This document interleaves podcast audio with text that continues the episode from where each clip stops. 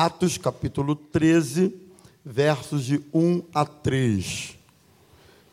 É uma passagem conhecida, familiar, e uma passagem que me chama atenção e eu quero compartilhar com vocês um tema nesta manhã.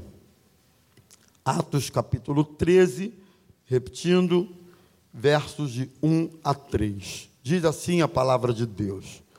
Havia na igreja de Antioquia profetas e mestres, Barnabé, Simeão, chamado Níger, Lúcio de Cirene, Manaém, que tinha sido criado com Herodes, o tetrarca, e Saulo.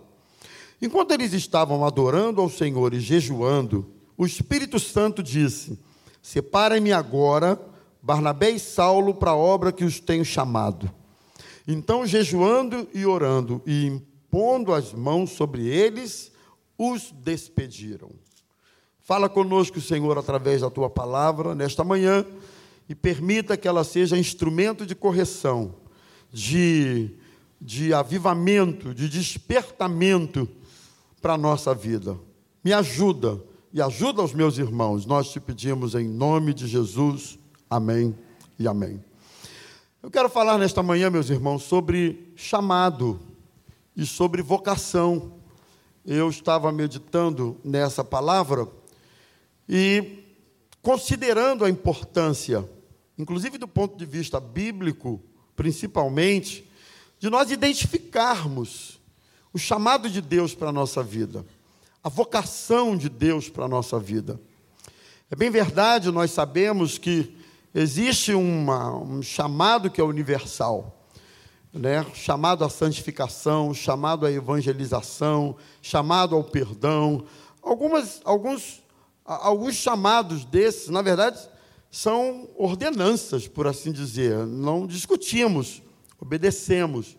Mas existem outros que são específicos para a nossa vida.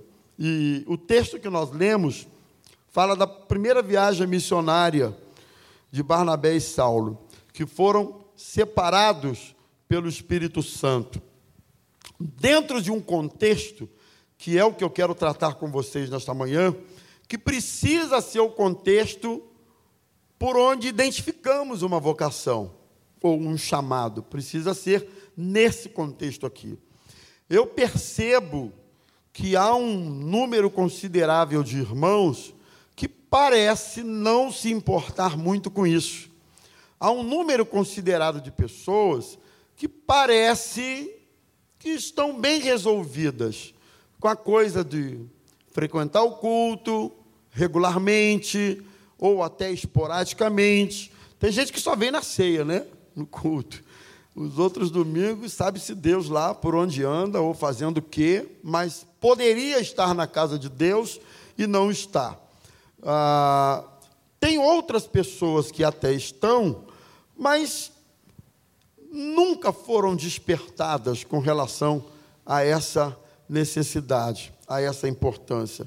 E eu, eu quero, o que eu quero tratar com vocês nesta manhã é como é que a gente identifica isso, como é que a gente discerne isso, como é que a gente compreende isso. Não só o fato de Deus ter uma vocação e uma chamada para a nossa vida, como também a, a maneira como isso pode acontecer. Né? Eu nunca posso deixar de mencionar a minha própria vida, eu sou muito fruto disso. Como Deus deu direção para uma vocação, para um, um chamado ministerial na minha vida e tal. Em primeiro lugar, o texto mostra para a gente que há diversidade de dons e ministérios. O texto diz que haviam profetas e mestres, ou seja, nem todos têm a mesma vocação, nem todos têm a mesma chamada. 1 Coríntios capítulo 12, verso 4, Paulo diz que os dons são diversos, mas o Espírito é o mesmo. Há diversidade de serviços, mas o Senhor é o mesmo. Há diversidades nas realizações, mas é o mesmo Deus que opera tudo em todos. A manifestação do Espírito é concedida a cada um, visando um fim proveitoso. Então, olha que interessante, a diversidade, a, a diversidade de serviços, tem gente que está prestando um serviço nesse exato momento para esse culto acontecer, não é? Lá no estacionamento, ali na, na recepção, aqui embaixo no apoio, a gente chegou, alguém recebeu a gente, apertou a mão, deu um abraço. Você entrou com o teu carro aqui na garagem, alguém abriu o portão, alguém sinalizou para você estacionar aqui ou ali, alguém orientou você. Você foi no banheiro, tem alguém lá que limpou aquilo ali. Tudo bem, a gente tem funcionários, mas tem irmãos que voluntariamente até ajudam também nesse sentido. Diversidade de serviço, diversidade de realizações. Cada um, nesse contexto aqui de igreja, tem determinada inclinação. Às vezes é uma. Trata-se de um dom que é inato, tem coisas que nascem com a pessoa. Parece que nunca frequentou uma escola, nunca, nunca se aprimorou tecnicamente. Abre a boca e canta. Não tem isso, pastora Raquel? Abre a boca e canta, e canta afinado. Dá até raiva. O outro se aprimora e tal, mas né, tem que estar o tempo todo ali, porque senão ele desafina. Mas está sempre aprimorando. E já tem outro irmão que, se cantar e bater palma ao mesmo tempo, dá ruim. Ele não consegue coordenar o canto com a palma. Né? Ou ele faz uma coisa, ou ele faz outra, porque as duas não vão conversar. Então, tem, você tem que saber onde é que você consegue entrar nisso aí. Né? Então, diversidade nas realizações. A manifestação do Espírito é concedida a cada um. Que bom que o Espírito Santo, na sua soberania, concede a cada um dons e talentos conforme ele quer conceder. O detalhe é interessante na diversidade de dons. A gente precisa é, saber e identificar qual é a nossa, o nosso talento, o nosso dom. Eu já falei isso aqui algum tempo atrás e eu vou eh, me lembrei que há muitas formas de você identificar uma vocação de Deus na sua vida, né? Uma delas é, é a necessidade. Uma delas é a necessidade. Quando Deus chamou Josué, disse: Ó, Moisés é morto, morreu. É você agora que vai assumir. Moisés estava morto. Alguém tinha que assumir. Alguém tinha que ser líder. Talvez Josué não fosse a pessoa, humanamente falando, mais adequada naquele momento. É discutível. Inclusive porque o Senhor reitera para ele no texto, salvo engano, três vezes: ser forte e corajoso, ser forte e corajoso, ser forte e corajoso. Parece que há um reforçamento de encorajamento para o líder, para o novo líder Josué. Não temer, não ficar temeroso. Primeiro, pela, pelo tamanho do desafio. Segundo, pelo tamanho do líder que estava saindo, que era Moisés. Não houve outro como Moisés. Né? Moisés foi o maior líder de todos os tempos. Então, quem estava saindo, quem estava assumindo o lugar dele? Josué. Provavelmente, repito, ele deveria ter suas limitações. Então, isso é uma forma de um, uma vocação de despertar, não é? A necessidade. Sabe aquela coisa de não tem tu, vai tu mesmo? Né? Eu já me meti em algumas assim, não tem tu, vai tu mesmo assim, e, e, e, em algum momento foi. Em outro momento eu mesmo falei assim, não, não acho que não. Cheguei em casa, abri o guarda-roupa, olhei, me olhei no espelho e eu falei, não, isso não é para mim, não, estou fora desse negócio. Mas em alguns outros momentos foi a necessidade. É aquela coisa de prontidão de espírito. Né? A visão de Isaías, quando viu a glória de Deus e ouviu do Senhor: A quem enviarei? E quem há de por nós? E ele responde prontamente: Senhor, eis-me aqui. Eu gosto de gente com eis-me aqui. Eu gosto, eu gosto. Eu me lembro uma vez que eu fui convidar um irmão para uma função na igreja e eu chamei ele para conversar, chamei a esposa, ele sentou. Eu não sei o que acontece, que quando o pastor diz assim, preciso conversar com você, a pessoa entra num desespero. Que, que foi, pastor? Não dá para você adiantar o assunto? Eu falei, não, irmão, vamos marcar para tal dia. E ele ficou mandando o zap, adianta aí. Eu não adianto, rapaz, vamos esperar. Né? Chegou o dia. Quando eu fui conversar com ele, ele disse, olha, eu gostaria de convidar você. Ele disse, eu aceito. Falei, calma, eu nem acabei de falar. Não, mas eu aceito.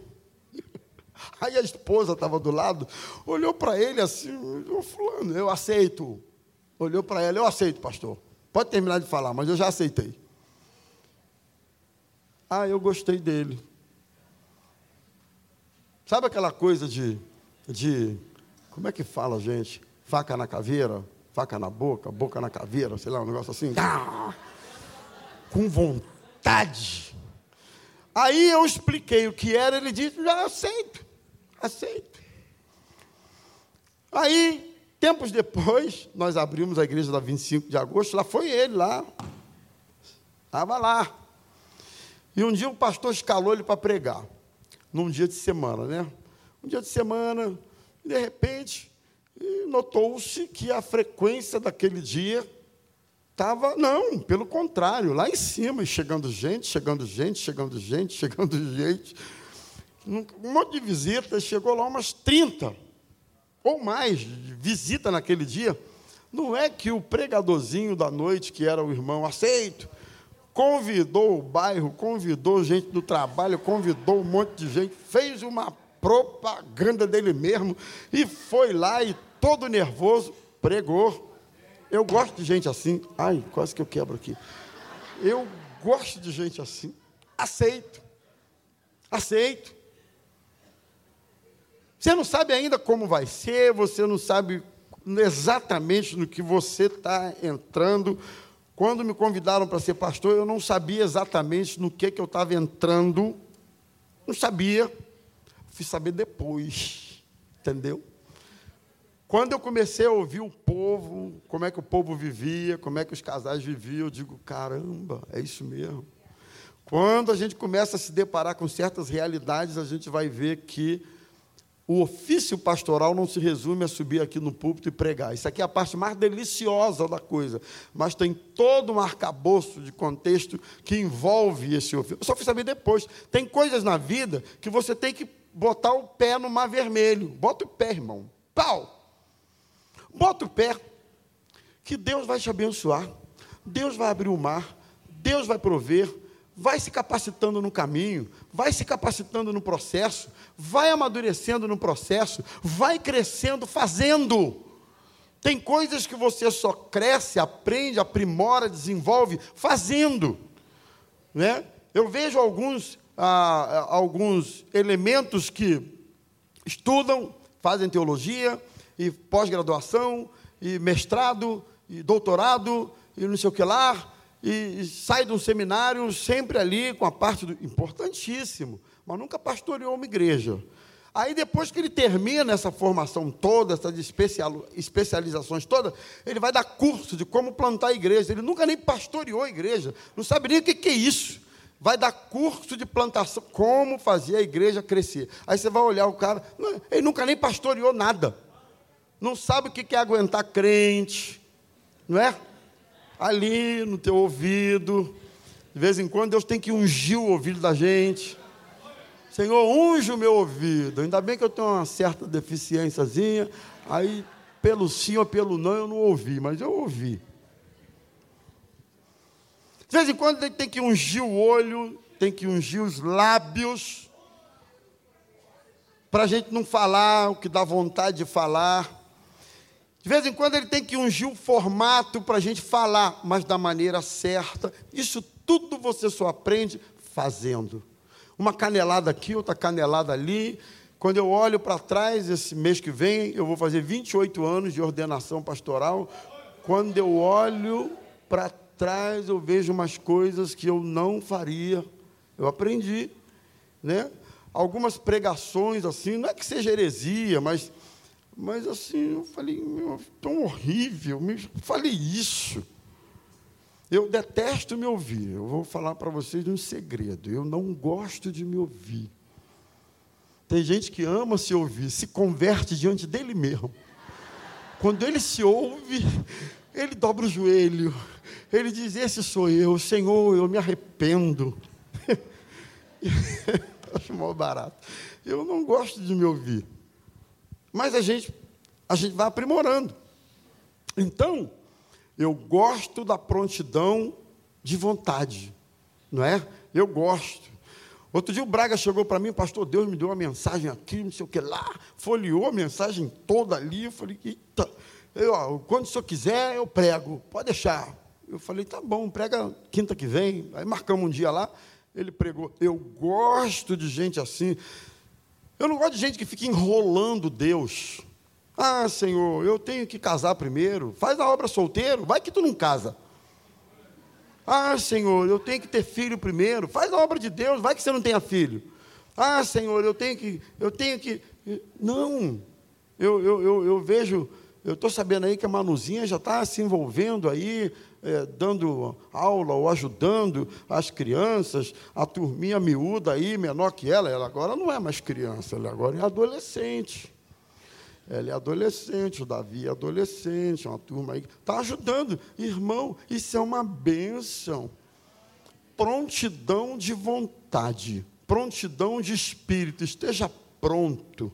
Dizer, Deus, conta comigo. Eu quero ser alguém valoroso na tua casa. Amém, gente? Então, primeira coisa, a gente precisa ter a compreensão de que há diversidade de dons. De vez em quando você vai descobrir que não é esse, nada a ver, mas que pode ser aquele outro. Segundo, é preciso disposição de servir ao Senhor e servir à igreja.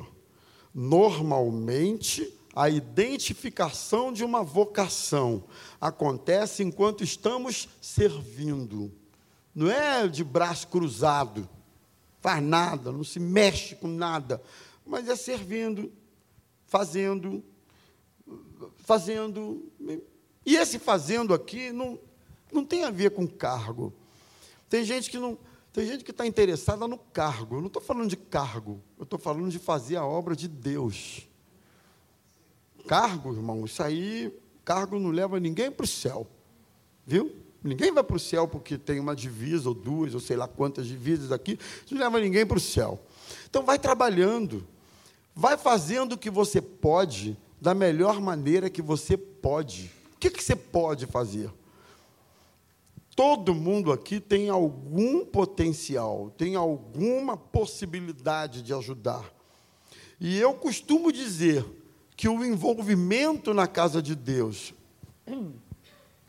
nos traz três grandes benefícios. Um, o relacionamento. Igreja é relacionamento. Não tem jeito. Ninguém se isola, ninguém fica sozinho, ninguém fica pelos cantos. Igreja é relacionamento. E no relacionamento a gente vai se a gente vai se afiando, né? Ferro com ferro a gente vai se, se ajustando. É isso. Se você pedir a Deus paciência, Ele vai botar alguém que só Jesus do teu lado. Você está pedindo paciência. Então, cuidado quando você disser assim: Deus, me dá paciência. A única maneira dele te dar paciência é botar alguém assim do seu lado. Então, o envolvimento gera relacionamento, gera amadurecimento, a gente amadurece na medida que se envolve, e gera comprometimento. Quando você se envolve na casa de Deus, isso gera comprometimento. Quantas vezes, quantas vezes, ainda jovenzinho, eu posso confessar, não estava afim de ir na igreja. Um domingo, mas eu estava escalado para tocar. É. E a escala naquele tempo, faltou, era fulminado. Não era como hoje, não.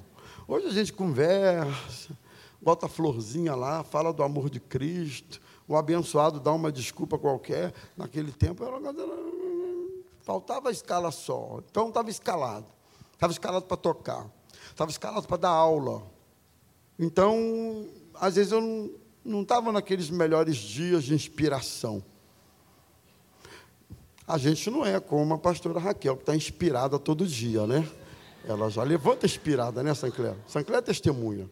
Ela levanta. Um domingo de chuva como esse, assim, não tem, não tem para ir. Ela já levanta inspirada. O Senhor já falou com ela o sonho a noite todinha. E ela já levanta tal. Eu não tenho essa coisa. Eu tenho que ficar ali, Jesus. Me dá uma graça. Tinha dias que eu não tinha graça nenhuma. Que eu, mas eu tinha que estudar. Tinha sábado, eu namorava a Zazá, eu estava doido para dar um beijinho nela. Mas eu tinha que estudar a lição do domingo. Aí tinha que estudar a lição do domingo. E ela também tinha que fazer alguma outra coisa. Aí a gente namorava assim meio rápido, porque tinha compromisso. Eu pergunto a você: morri? Não. Matou? Não. Isso fez um bem enorme. Sabe por quê? Porque o compromisso não te deixa solto. Olha aqui que eu vou te falar. Se você não guardar nada do que eu vou falar aqui, ainda tem umas coisinhas, grava isso. O compromisso não te deixa solto. O compromisso te, te envolve. Por causa do compromisso, você tem que ir. Por causa do compromisso, você tem que estudar. Por causa do compromisso, você tem que preparar a mensagem. Por causa do compromisso, você tem que. E no final das contas, você cresce, você amadurece, você desenvolve você aprimora. Sabe por quê?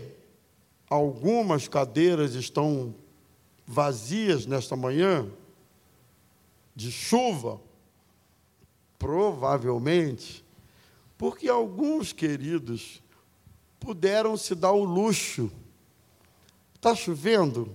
Ah, vou ficar em casa. Outros estão nem aí para isso. E outros nem se quisessem poderiam. Porque tem que tocar, porque tem que pregar, porque tem que cantar, porque está numa escala, porque está envolvido em algum compromisso. E isso é muito bom. Habilite-se a alguma coisa. Veja o que você gosta, veja um setor que você gosta. Não precisa esperar um anjo visitar você às três da madrugada e dizer para você: Meu servo Braga, eis que tenho para você uma vaga para dirigir louvor lá em Praça Seca. Não foi o anjo do Senhor, foi a Elisa, mas não foi, porque não é a praia do Braga. Então não, não precisa esperar a visita do anjo. Olha e diga: Deus, eu quero ajudar. A Rose está lá precisando de um monte de gente no departamento infantil, precisando de gente no berçário. Vai lá ajudar, irmão. Então, disposição para servir ao Senhor. O texto diz que eles estavam servindo ao Senhor. Terceira coisa, eu destaquei aqui, a consagração pessoal. Quer ser usado por Deus? Consagre a tua vida. Eles estavam jejuando e adorando ao Senhor, quando o Espírito Santo veio e falou: separa eles aí para a obra que eu tenho chamado. Então, enquanto não acontece nada, consagre a sua vida. A consagração é. Cinco benefícios da consagração. É o subtópico. Primeiro, a consagração pessoal nos ajuda a discernir a voz de Deus não é? Jejue. Não é encher a pança de churrasco todo dia, não. Jejue, irmão. Uma abstinência de alimento é bom. É bom para o organismo, é bom para dedicação a Deus. Eles estavam jejuando. Quando consagramos, discernimos a voz de Deus.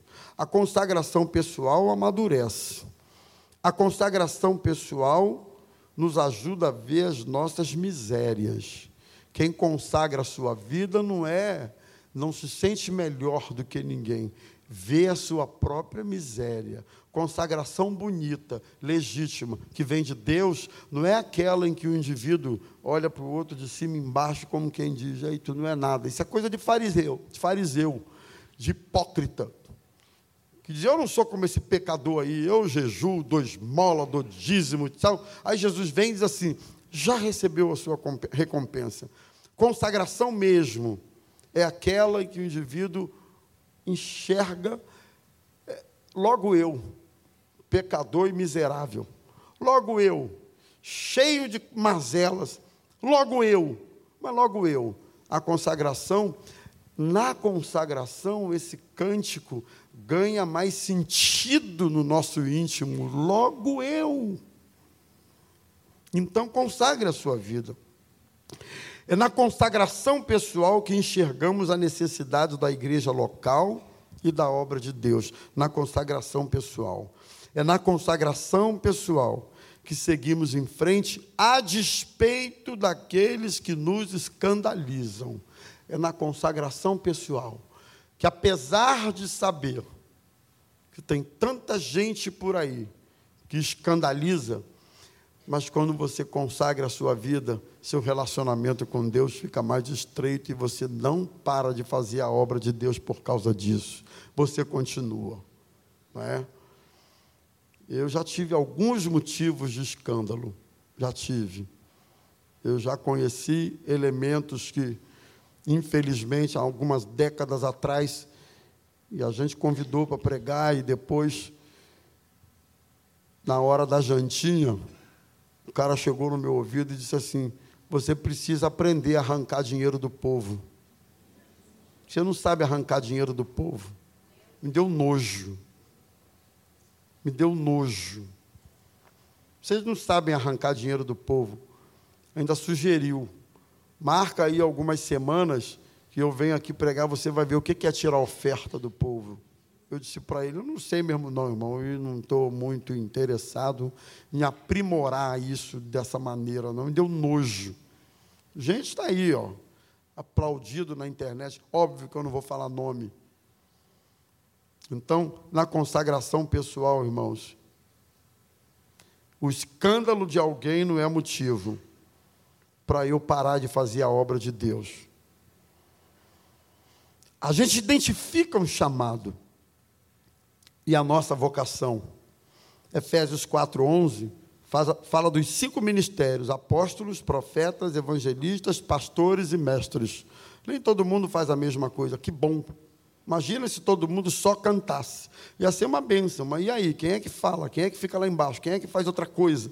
Imagina se ninguém cantasse. Imagina se todo mundo só pregasse. E assim vai. A igreja é o lugar mais heterogêneo da face da terra. E que nessa multiplicidade de dons e talentos as coisas se completam. Isso é lindo. Na casa de Deus, isso é lindo em saber que um tem salmos, outro tem cântico, outro tem. E na medida em que isso vai acontecendo, a gente se completa na obra de Deus. E detalhe: isso tem um objetivo edificação do corpo de Cristo. Isso é para que o corpo de Cristo seja edificado. Efésios 4:12. Esse é o quinto ponto. Aperfeiçoamento dos santos para o desempenho do seu serviço e para a edificação do corpo de Cristo. Tudo isso aqui é para o aperfeiçoamento. Todos nós precisamos ser aperfeiçoados eu sou aperfeiçoado quando alguém ministra uma aula. Quando o Braga ministra uma aula, eu sou aperfeiçoado. Quando alguém canta, eu sou aperfeiçoado. Quando alguém, qualquer coisa que é feita na casa de Deus, é feito com esse objetivo de aperfeiçoamento. Eu separei uma outra coisa aqui importante para nós. Você quer ser usado na obra de Deus? Você precisa estar alinhado com a visão da sua igreja. Amós 3,3 diz assim: andarão dois juntos, se não houver entre eles acordo. Tem que ter alinhamento. Alinhamento eclesiástico. Você tem que estar alinhado. Não adianta você querer ser usado por Deus e, e na obra de Deus e aqui na sua igreja, se você não concorda com a estrutura eclesiástica da igreja. A nossa igreja tem uma estrutura eclesiástica, né? Nosso sistema de governo é o sistema episcopal. Tem o pastor presidente, tem os pastores auxiliares, tem os diáconos, tem os líderes de departamento. É a nossa estrutura. Na nossa igreja, não se vota para escolher a tinta da parede. Tem igreja que vota Qual é a cor da parede? Ah, vamos em votação de assembleia. Quem quer branco, quem quer roxo, quem quer não sei o quê. Aí vota. Não, não temos votação. Na nossa igreja não tem votação para, sei lá, põe pastor, tira pastor, abaixo assinado para o pastor ir embora. Pode fazer, mas vai ter que esperar até dezembro. Vai ter que me engolir. Ah, mas abaixo assinado para ficar o pastor. Pode fazer. É só até dezembro. Depois eu vou dizer tchau. Não tem abaixo assinado para ficar, não tem abaixo assinado para sair. É o sistema da nossa igreja, é o governo da nossa igreja. Não é assim? Não é? Não é assembleia. É melhor? É pior? Não, mas é um, você tem que estar alinhado com isso. Pastor, eu não concordo com o rodízio. Tá bom, mas isso para você é periférico ou é fundamental? Se for periférico, a gente convive. Se for fundamental. Ah, eu não concordo com ordenação de pastora. Há um tempo atrás, alguém me procurou e disse: Estou indo embora. Falei, é mesmo? Por acaso eu posso saber por quê? É, um dos motivos é que eu não concordo com ordenação de pastora. Tá bom. Chegou uma hora que essa questão para ele era uma questão, não dava para ele administrar. Então, se não dá para administrar, não dá. O sujeito ocupava uma certa função, mas não concordava. Pronto. Ok, não dá para caminhar junto.